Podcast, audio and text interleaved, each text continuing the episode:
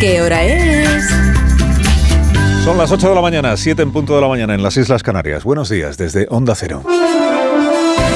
Más de uno en Onda Cero.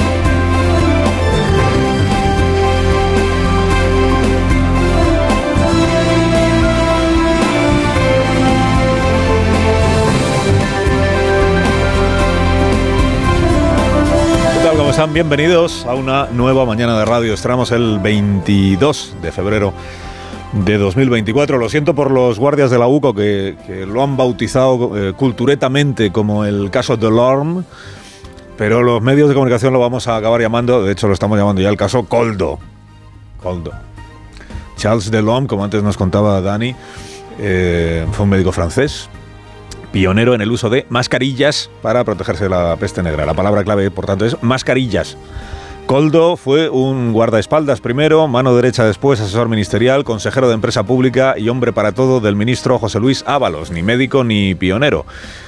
Por tanto, si hay que elegir eh, caso Coldo, palabra clave la misma, mascarillas, mascarillas. O mejor, el dinero que se le puede sacar a las mascarillas en tiempo de pandemia si uno tiene mano en la administración pública que adjudica, o en las administraciones públicas, ministerios, que adjudican los contratos y que en aquellos tiempos de la pandemia, año 2020, acuérdese que todas las administraciones públicas estaban desesperadas por conseguir mascarillas.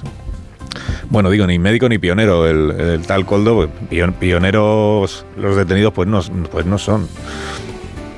Es, el, caso de corrupción más clásico que conocemos en España, que es el de cobrar comisiones o mordidas eh, por, tráficos de influencias, por trato de favor, por, conseguir cosas.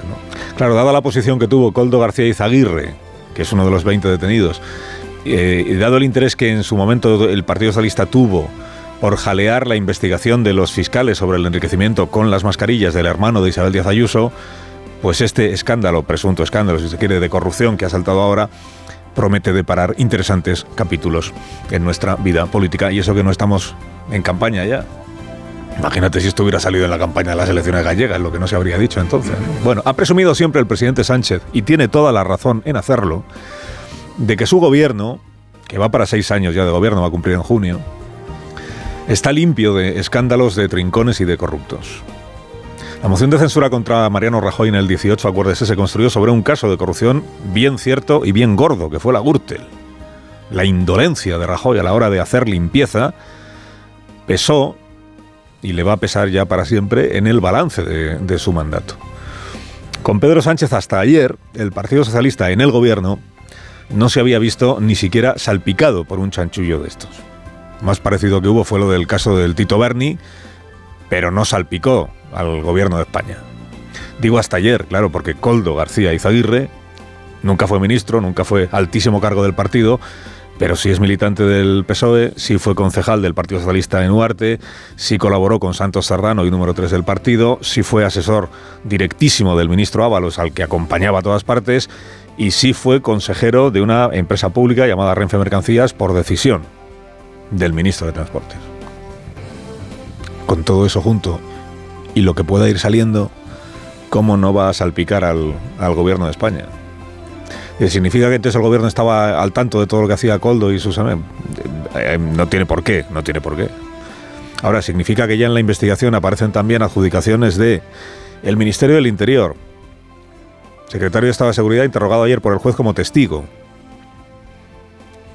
Con las informaciones que tenemos, lo que dijo fue, bueno, contratamos a esta empresa, adjudicamos a esta empresa lo de las mascarillas porque nos la recomendaba eh, el Ministerio de Transportes.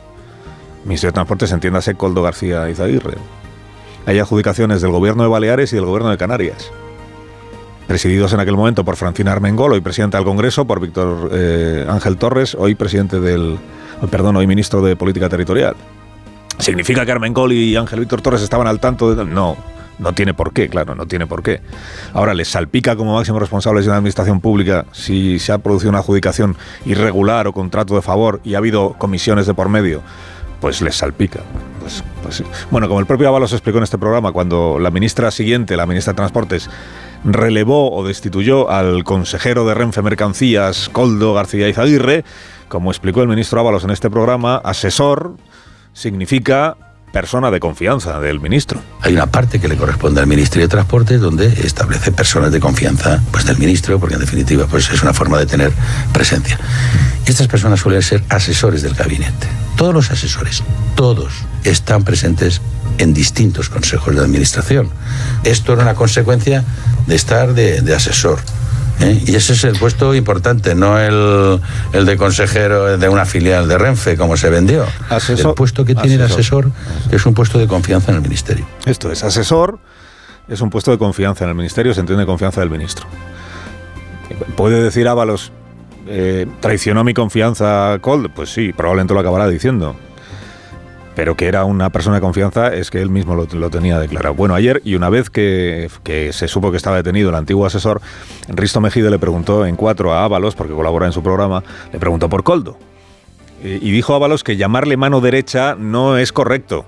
No, hablamos, vamos a ver, mi mano derecha. Era la persona que me acompañaba en los desplazamientos, la que me hacía un servicio más, digamos, más personal, como un asistente personal, ¿vale? Bueno, y por lo tanto, la medida que acompañaba más, por eso se le ve siempre en todos los sitios. Sí, ¿eh? tu mano Pero derecha. Un asistente personal. Usted no gestiona nada. Llamémoslo asistente personal, si te gusta más. Tu asistente personal. Sí, o asesor, como que es realmente lo correcto. Asesor, asistente personal, me acompañaba a todos sitios, por eso salen todas las fotos que estamos viendo, de verdad, ayer y que seguiremos viendo en el día de hoy. Repito, hombre de confianza. ¿Significa que Ábalos estaba al tanto de todo lo que hacía su hombre de confianza? No necesariamente, no tiene por qué, es verdad. Ayer el ministro, exministro, se declaró estupefacto. Sí significa, insisto, que la supuesta corrupción que se le imputa a Coldo García Izaguirre habría sido consecuencia de su condición de persona, digamos, influyente en el Ministerio de Transportes y en el Partido Socialista, persona, digamos, con mano en empresas públicas dependientes o del Ministerio de Transportes o, de otros ministerios o de otras administraciones, pero que se dejaban ¿eh? guiar por el criterio del amigo Coldo. Y ahí, insisto, es donde el asunto salpica al gobierno, porque fue en el seno de un ministerio, presuntamente si usted quiere, donde empresas públicas o administraciones compraron mascarillas a una empresa privada, a una y no a otras, a una y no a otras, porque esa empresa privada contaba con un padrino, o con varios, no sé que hacían de conseguidores y que a cambio cobraban fuera del radar o bajo cuerda comisiones. Mordidas en toda la vida. Si a eso le añade usted que la investigación ha aflorado, vamos a ver en qué queda, pero ha aflorado un incremento patrimonial notable de Coldo García Izaguirre y su esposa y su hermano y su amigo en el año 2020, en el año 2021, el año 2020 es cuando empiezan las contrataciones de mascarillas, un incremento patrimonial no justificado con el salario que tenían, pues estamos ante lo que presuntamente o aparentemente estamos. Presuntamente. Bueno, la investigación, ¿quién la lleva? La UCO, la Guardia Civil, a raíz de que de una denuncia que presentó el PP ante la Fiscalía Anticorrupción hace ahora dos años. ¿Qué pasó hace dos años? Pues que el Partido Socialista había presentado una denuncia contra el hermano de Isabel Díaz Ayuso. Y el PP de Madrid replicó presentando esta. Con desigual resultado, porque la del PSOE contra el hermano de Díaz Ayuso naufragó, pero la del PP contra el gobierno ha desembocado, contra el gobierno, contra, ha desembocado en 20 detenciones. Coldo, su mujer, su hermano, el amigo que es presidente del Zamora, el amigo, luego contamos algo más del amigo, pero el amigo viajó a México con el Ministerio de Transportes en calidad de cónsul honorario de España en Oaxaca. Y en otra información he leído que era también cónsul honorario de Georgia. Asunto que se conoció porque de repente el cónsul honorario de Georgia tenía como domicilio la sede del Zamora, del, club de fútbol. Y dije, pero esto ¿De, cu ¿De, cuántos sitios más era cónsul o es cónsul honorario? ¿Qué aroma? El aroma, el aroma, es un poco lo que tenemos todo presuntamente, por eso lo que, el aroma es lo que esta mañana pues está en, toda, todos los periódicos. Bueno, aquel episodio de, de, supuesta corrupción del hermano Díaz Ayuso lo puso Pablo Casado, presidente entonces del PP, bajo sospecha en la entrevista póstuma que hizo con Herrera. El PSOE desde entonces no lo ha dejado de presentar ese caso y de utilizar, no lo ha dejado de presentar como, como si ya hubiera sido, como si en algún momento esa corrupción hubiera quedado probada. ¿no? Sánchez tiene querencia por este episodio del hermano de Díaz Ayuso. Cada cierto tiempo lo exhuma para imputarle a Feijó haber hecho la vista gorda con la corrupción. La última vez que lo hizo Sánchez, o la penúltima, eh, fue en el Congreso de los Diputados, que estaba Díaz Ayuso ese día en, en la tribuna de invitados.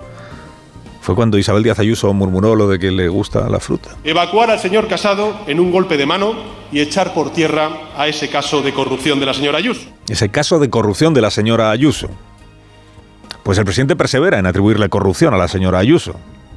Que luego son los demás los que me acusan en falso y me insultan y me deshumanizan. persevera tanto que cuando ayer en Marruecos le preguntan los periodistas por la detención de Coldo y las explicaciones que el PP reclama, sale el presidente con esto. Maledicencias, ¿no? Me, llama la atención que sean tan celosos cuando quiero recordar ¿no? que el señor Feijó pues, se aupó a la presidencia del Partido Popular eh, después de una denuncia del anterior líder del Partido Popular sobre un caso de corrupción de la presidenta de la Comunidad de Madrid, de su hermano en concreto, que no ha sido, sin duda alguna, ni investigado ni tampoco recriminado por parte de la actual dirección del Partido Popular. Maledicencias. El caso sí que se investigó, ya lo he contado, Fiscalía Anticorrupción y Fiscalía Europea, dos fiscalías, y no encontraron indicios de actividad delictiva. La Fiscalía Europea fue la última esperanza que tenía el Partido Socialista, a ver si aquello quedaba en algo, y tampoco encontró nada. ¿no? Claro, dice Sánchez, y no ha sido recriminado por la dirección actual del PP. Si al final no había caso, ¿qué se le va a recriminar a nadie? Es que para Sánchez sí que hubo caso. Bueno, ya, pero... Y Ayuso y Fejó son culpables. Como Sánchez además se ha aficionado a juzgarlo y sentenciarlo todo él, pues Pregunta, en caso, en el caso de que está el asunto de Coldo y termine de la misma manera que terminó el del hermano Díaz Ayuso, es decir, que al final se archive, ¿qué hará el presidente? ¿Proclamar que todo fue archivado? ¿O fingir que no se ha enterado del archivo de la investigación y seguir insistiendo en qué caso de corrupción hubo? El ventajismo en política y en la vida en general produce monstruos. Y lástima que no se haya hecho el presidente en Rabat un Israel 2. ¿eh? Por fin le recibió ayer el rey Mohamed de ahí la celeridad con la que fue anunciado y ejecutado este viaje era como una ventana de oportunidad. Si vienes mañana te recibes, si no vienes mañana ya igual no. Pero bueno, estuvo obsequioso el presidente, eternamente agradecido por el gesto del monarca. Eso que Marruecos sigue sin cumplir con el acuerdo que fue firmado en lo que se refiere a las aduanas de Ceuta y de Melilla, que siguen cerradas. Falta que se complementen los preparativos en la parte marroquí, dijo ayer el gobierno de España, el presidente. Una manera de decir que es el otro el que el que hace las cosas cuando quiere. Bueno, dijo que nuestro gobierno no tiene nada que reprocharle a Marruecos. No tenemos ah, en, absoluto ningún reproche que hacer, como tampoco tenemos ningún reproche que hacer en el ámbito de la lucha contra el narcotráfico. Digo, lástima que no se haya hecho Sánchez un, Israel 2. si defiendes los derechos humanos en todas partes y a toda costa, y bien está que lo hagas, y además presumes de ello, hombre, lo que no puedes luego es dejar de defenderlos cuando aterrizas en Marruecos. Si presumes de cantarle a las 40 a Netanyahu, porque hay personas muriendo a manos del ejército israelí en Gaza impunemente. Y bien está que le cantes las 40 el día que vas a verle allí a Tel Aviv. No te puedes callar como una tumba. Perdón por la expresión, igual un poco más. No te puedes, cuando te recibe Mohamed, cuya policía todavía no ha sido capaz de informar de cuántas personas murieron asfixiadas en el puesto fronterizo de Melilla hace ya 20 meses. ¿O es que el derecho humanitario internacional que se invoca en Israel queda en suspenso cuando uno está en Marruecos? Carlos Alsina, en Onda Cero.